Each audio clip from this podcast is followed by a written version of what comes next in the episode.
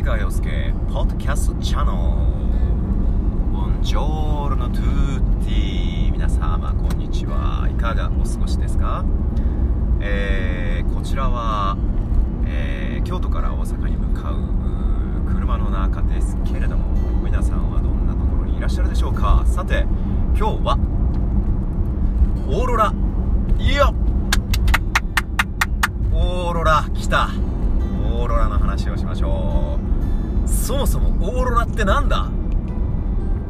オーロラとはあまあ光の一種ですな。うん。えー、っとスペースシャトルが飛ぶようなあまあ大気圏を大気圏とまあ宇宙空間のスレスレのところで発生する、えー、まあ、光の発光現象です、うん、で地球上でオーロラが見やすい場所というとまずアラスカ。それから、えー、ノルウェー。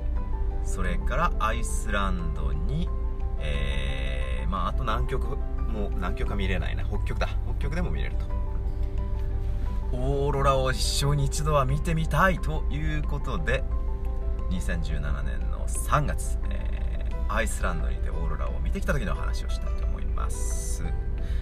えー、まずアイスランドってどこだ？ね、地球儀をぐるぐるぐるぐるぐるっと回すとまず日本からずっと中国があってロシアがあってそしてヨーロッパに入っていくとドイツフランススペインイギリス。およよよアイスランドどこだどこだどこだと行くとイギリスからあ西北あ北西に北西に400キロぐらい500キロ500キロぐらいかな、うん、ロンドンまで飛行機で確か5時間6時間だったような気がする。ある島です。まあ北極圏ですよ、うん、北極圏だよ。北極白熊だ。白熊白熊のような、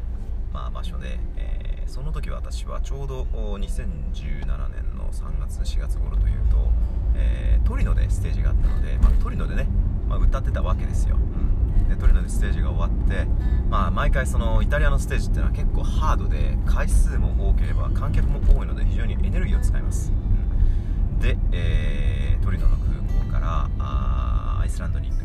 には直行便がもちろんなくまずトリノからバルセロナに飛んででバルセロナで、まあ、ラウンジでのんびりしてそれからバルセロナからまずレイキャビックっていうねアイスランドの空港に飛ぶフライトでした。合計何時間ぐらいだったかな？多分午前中に飛んで着いたのは夜だったような7時とか8時かな、うん。で、まあ、オーロラを見れるギリギリのタイミングでした。3月というとね。オーロラっていうのは基本的にま冬場北半球の冬場に見れるものなので、えー、4月5月になってくるとさすがに見づらくなってくるよというこ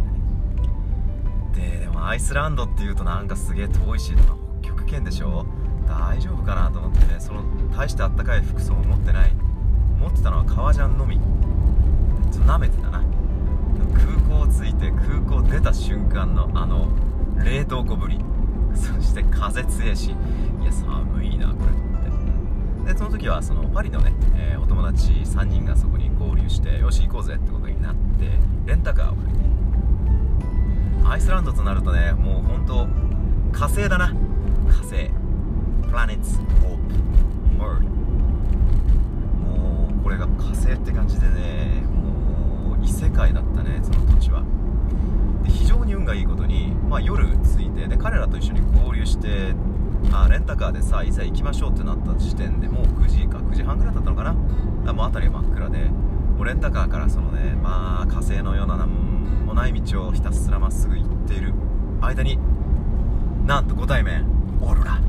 うわこれがオーロラ。あれがオーロラ。あれがオーロラ。緑色のカーテンがヒューヒューヒューヒューと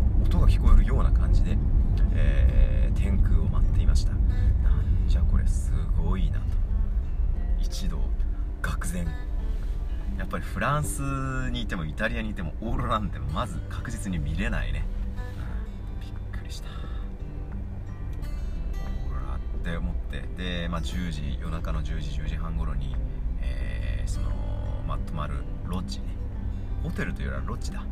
ロッジに泊まってガサガサっととりあえず荷物を落として庭に出てみようぜっつってねみんなでバーッとなんか着込んで外出て庭出てバターンって寝て空を見上げてでワイングラスとワインもね出してね。トリノってイタリアだし美味しいワインあったからさ持って行って。でオーロラを見上げながら酒盛り。なんだこれは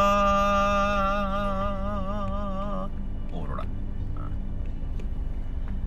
すごかったねあれは。本当に。何と言ってもしみじみとくるぐらいのやっぱり美しさだったね、うん、まあそうやってオーロラを見れたのはなんとその2泊3日だったのだけれども2泊3日の滞在のうちなんとそれだけ。もう翌日からはやっぱ曇っちゃっててなんて言っても北極圏っていうのはやっぱまあ曇りが多いね。あの界隈は晴れることはまずない。だから非常にラッキーだった最初のオーロラに迎えていただきました。でアイスランドオーロラ編だけどオーロラの話はこれで終わり。オーロラだからそれしか見れなかったから。でそれから、えー、オーロラも見れませんので、えー、アイスランドのね自然を探検しようってことになり、えー、自然公園みたいなのある。オーラ以外にもアイスランドってのは非常に面白みがあるところで、えー、まあ本当火星のような大地なんでねドライブしてるとねあの瓦礫の山みたいなその岩の間から黙々と白い煙が上がっているわけよ。でなんだこれはと思うとまあ温泉ですな、うん、そもそもあの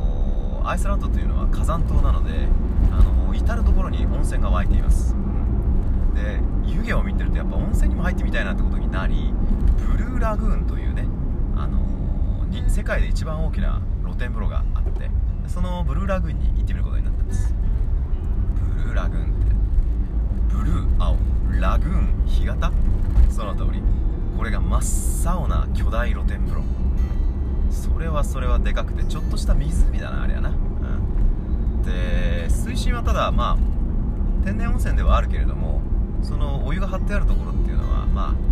のそんなに水深はないので一番深くても 1m、まあ、20ってとこかな、うん、で、まあ、浅いところは浅くて 30cm、40cm ぐらいのところもある。でもまあ本当北極の寒空のもと温泉に浸かるという、まあ、日本人としてはねもうこれ以上の至極の環境はないと思えるような、まあ、それはそれはなんつうかこう贅沢な環境だったな。うん。でちょっと調子に乗ってあのー、VIP ルームっていうのがあってそのブルーラグーンには2種類、まあ、エントランスがあって1種類はまあ一般のエントランス。なんか公共のプールみたいな入り口でなんか巨大な、あのー、着替え室で着替えるらしいんだけど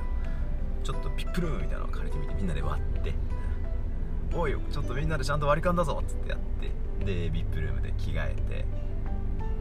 行こうと思うとそのブルーラグーンに入っていくところが、あのー、ラウンジがあって。だからほとんど誰もいないラウンジでなんかこうコンシェルジュみたいな兄ちゃんがいて「Hey guy」みたいなこと言って。出た。こういう VIP サービスでもこの国では「You guy」って言うんだ、これあの英語圏の人は「You guy」「You guy」「You guy」ってすごくよく言うね。イタリアで英語で喋ってくる人は You guy とは言わない。あのー、Sir ってちゃんと言ってくれる。まあ Sir という Sir じゃなくて Sir っていうな、うん、あんまり R をこうはっきり発音できない人が発音しないのかな、うん。まあ、イギリス英語アメリカ英語を比べるとやっぱりすごくそこの R の発音の違いが出るよね。まあそれでブルーラグンっていうのでね。まあ露天風呂体験をして、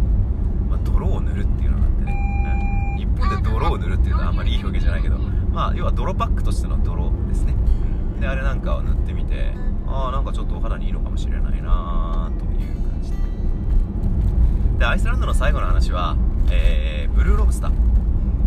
アイスランドっていうのは周りが実は北極海なのだけども結構あったかい海流が流れているのであのー、まあ美味しい魚が取れて有名ででその、まあ、ブルーロブスターっていうのが、まあ、名物で。ブルーロブスターって何だろうって見てみたらロブスターってねなんかでっかいはあのハサミを持ってる巨大な、まあ、エビだと思うけどところがこブルーロブスターっていうのは要はでっかい手長エビなんだね、うん、だから結構スリムなボディで。でそのブルーロブスターのスープって名物を飲んでみたらこれがな非常に美味しいよと。でも値段聞いてびっくり。スープ1杯3000円って言われてえっ